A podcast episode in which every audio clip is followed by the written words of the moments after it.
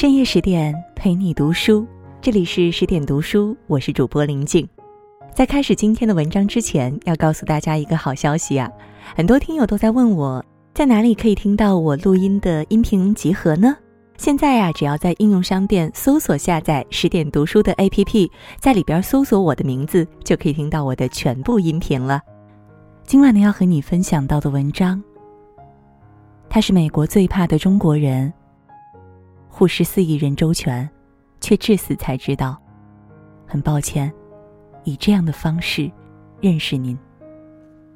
如果你也喜欢今天的文章，欢迎拉到文末给我们点个好看，就是原先点赞的位置哦。一起来分享。刚刚过去的一月十六号是不能再寻常的一天，太阳照常升起，城市车水马龙不息。但是，它是值得每一个国人深刻铭记的日子，因为一个九十三岁的老人翻了翻日历，觉得是时候该出发了。他静悄悄的走了。老人名叫于敏，是中国的氢弹之父，我国著名核物理学家，被形容为是除了两弹元勋邓稼先和钱学森并列，让美国最闻风丧胆、怕了半个世纪的中国人。二十八载隐姓埋名，填补我国原子核理论的空白。倾半生之力制造出保护十四亿国人免受凌辱的核武器，直到生命定格在九十三岁，一生的荣誉和成就才被国人知晓。这是一个流行离开的世界，我们都不擅长告别。很抱歉，于老，直到今天才有幸好好认识你。一九二六年，于敏出生在天津，整个童年历经北伐混战和抗日战争。十二岁的时候，他在大街上玩耍，差点被一辆横冲直撞的日本军车碾压，第一次切身感受到国家被欺凌的屈辱。从那时，立志报国就是他一生的宏愿。一九四四年，于敏考上了北京大学工学院，两年后转入理学院攻读物理，后来考取研究生。即使在高手如林的最高学府，他的名字也常年霸占成绩榜第一。他的老师，著名的物理学家、剑桥博士张宗绥忍不住大赞：“从没见过物理学的这么好的人。”毕业后，于敏的科研之路越走越顺，仅用了十年，他与合作者提出了原子核相干结构模型，填补了我国原子核理论的空白。到了一九六一年，他就已经是中国原子核领域顶级专家，前途不可估量。然而，这个时候，一个新的任务彻底改变了他的人生。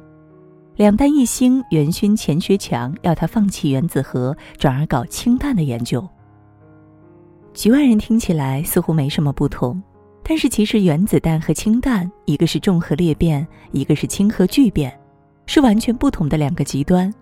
这之间的跨度相当于一切从零开始。接受任务就意味着要放弃他十多年的研究，放弃他挚爱的领域，放弃大好的学术前途，还因为核武器研究的机密性，必须要隐姓埋名，生活奔波流离。但是于敏想也没想就答应了，原因再简单不过，爱国主义压过兴趣。二十世纪五十年代的中国，正是腹背受敌的艰难时刻，和美国关系紧张，和苏联关系恶化，几个手中握有核武器的大国都威胁要核武器来打击中国，有自己的核武器刻不容缓。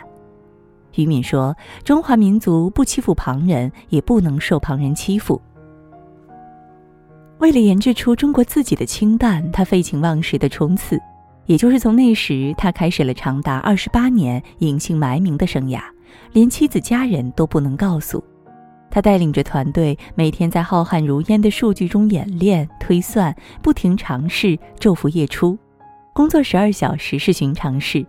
他们的目标是史诗级的民族重任，这一眼望不到边的星辰大海，留给他们的时间太少太少了。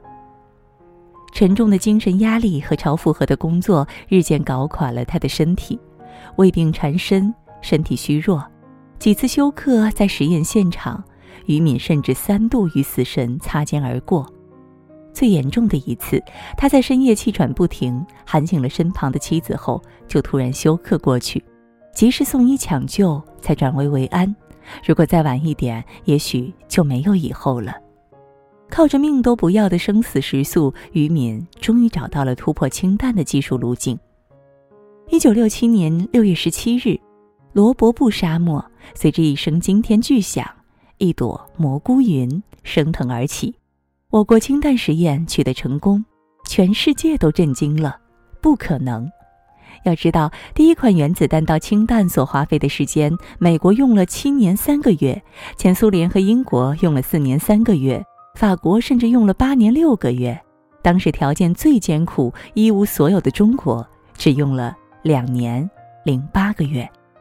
更重要的是，法国、英国、苏联的氢弹全部是跟美国学的，沿用已经试验成功的 TU 氢弹构型，而于敏和背后的两弹科学家们是自行设计了新的氢弹构型，不但更易存储，还更适合实战，威力远超设计当量。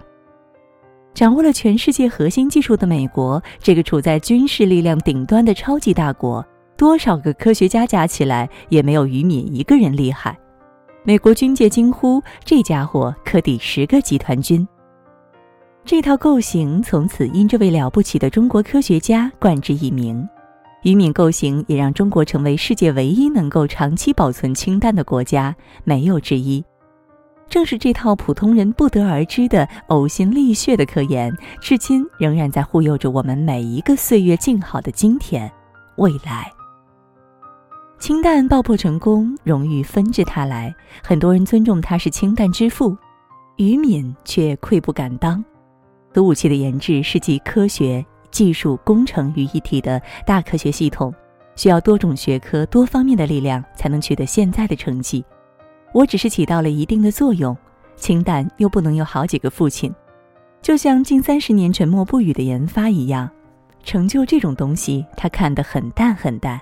比起名垂史册，他更喜欢做无名英雄。氢弹之父这个尊称太重了。如果时光能倒流，他更想当一个好父亲。一生的青春与爱全部献给了国家。他说最亏欠的就是家人。妻子陪伴了他五十五载，生下一儿一女。他日夜奔波，是他独手撑起这个家。知道他工作机密，几十年都不多问。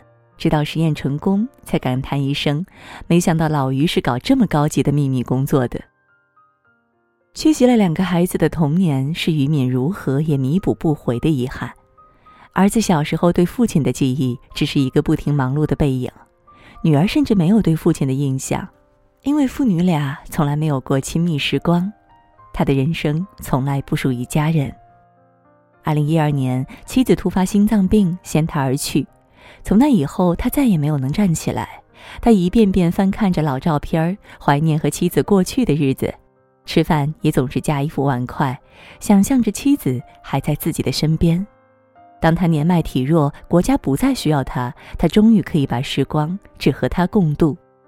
他说：“唯将终夜长展眼，报答平生未展眉。”我只有睁着双眼，整夜把你思念。才能报答你生前曾经为我做出的牺牲，和经历过的忧患苦难。国家并没有忘记他。二零一五年，坐着轮椅的于老颤巍巍地接过了年度国家最高科学技术奖的荣誉。那一刻，人民大会堂掌声雷动，网友们都说于敏获奖是这个奖项的荣幸。我们欠他的又何止掌声与星光？少有人知道，在二十世纪八十年代，原子弹、氢弹等技术相继突破后，绝大部分一线科学家都离开了岗位。但是于老想了想，说：“我不能走，因为新武器的性能还需要提高，国家必须发展第二代核武器，需要有人去继续日夜兼程地走下去。所以他留下来了，半生隐姓埋名为国，一生不辱使命为梦。”时年六十多岁的于老率领团队，让我国核武器技术发展又迈上了新台阶。于老去世后，两弹一星元勋们只剩下三人，也许不远的未来，我们就会再用热搜的方式记住他们的名字。王希季、孙家栋和周光召。但我却自私的希望这一天永远别到来。相识就是永别，我最不想以这种方式去认识一个伟大的人。也或许他们有比被记住更看重千百倍的事情。于老生前说：“一个人的名字早晚是要没有的，能把微薄的力量融进祖国的强盛之中，便足以自慰了。来时满目疮痍，走时。”锦绣山河，他会带着和他的构型一起做民族的盔甲，铜墙铁壁一般护佑着他的国，他爱的世世代代，永不低头的走下去。国士无双，永远致敬。文章的最后呢，告诉大家一个好消息，为了让大家看到、听到更多的优质好文，我们也推出了全新的十点读书 APP。功能很强大，十天陪你免费听本书，人物传记给你成长的经验，解忧书房帮你疏导生活中的烦恼，你想要的我们都有。十点读书 APP 可以支持离线缓存、定时交友等功能，上班路上、做家务的时候、哄娃的时候，随时随地都可以收听，再也不用担心流量不够用了。在这里呢，你们还可以分享自己的感悟，与志同道合的人互加好友，互相交流彼此的读书心得。快去手机里的应用商店搜索下载十点读书 APP 吧，让我们一起在阅读里遇见更好的自己。夜空中最亮的星，能否仰望的人心底的孤独？和叹息，哦，夜空中最亮的星，能否记起曾与我同行、消失在风里的身影？我祈祷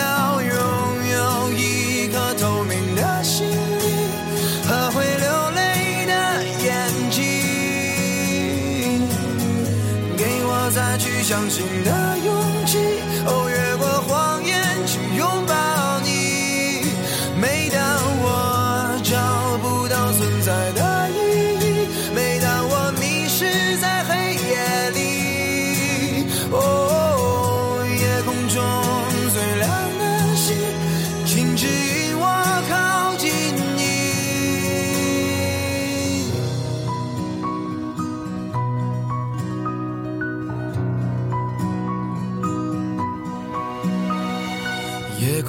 最亮的星，是否知道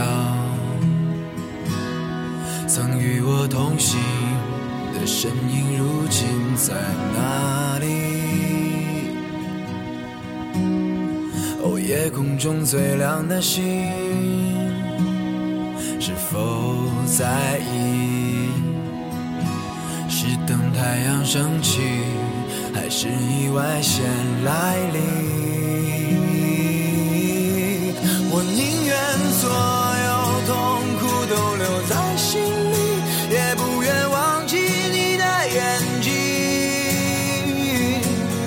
给我再去相信的勇气，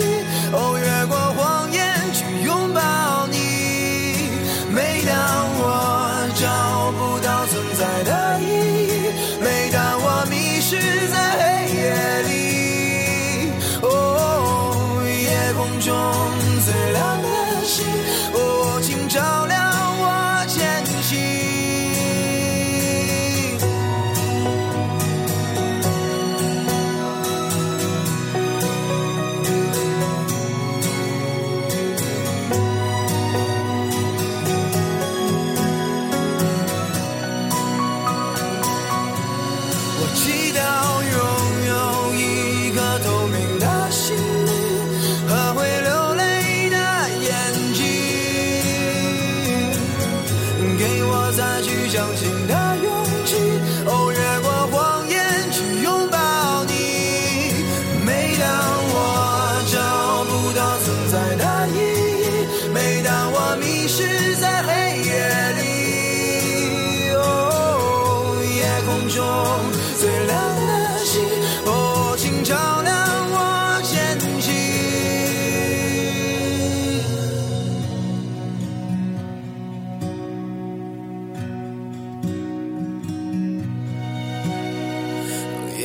中最亮的星，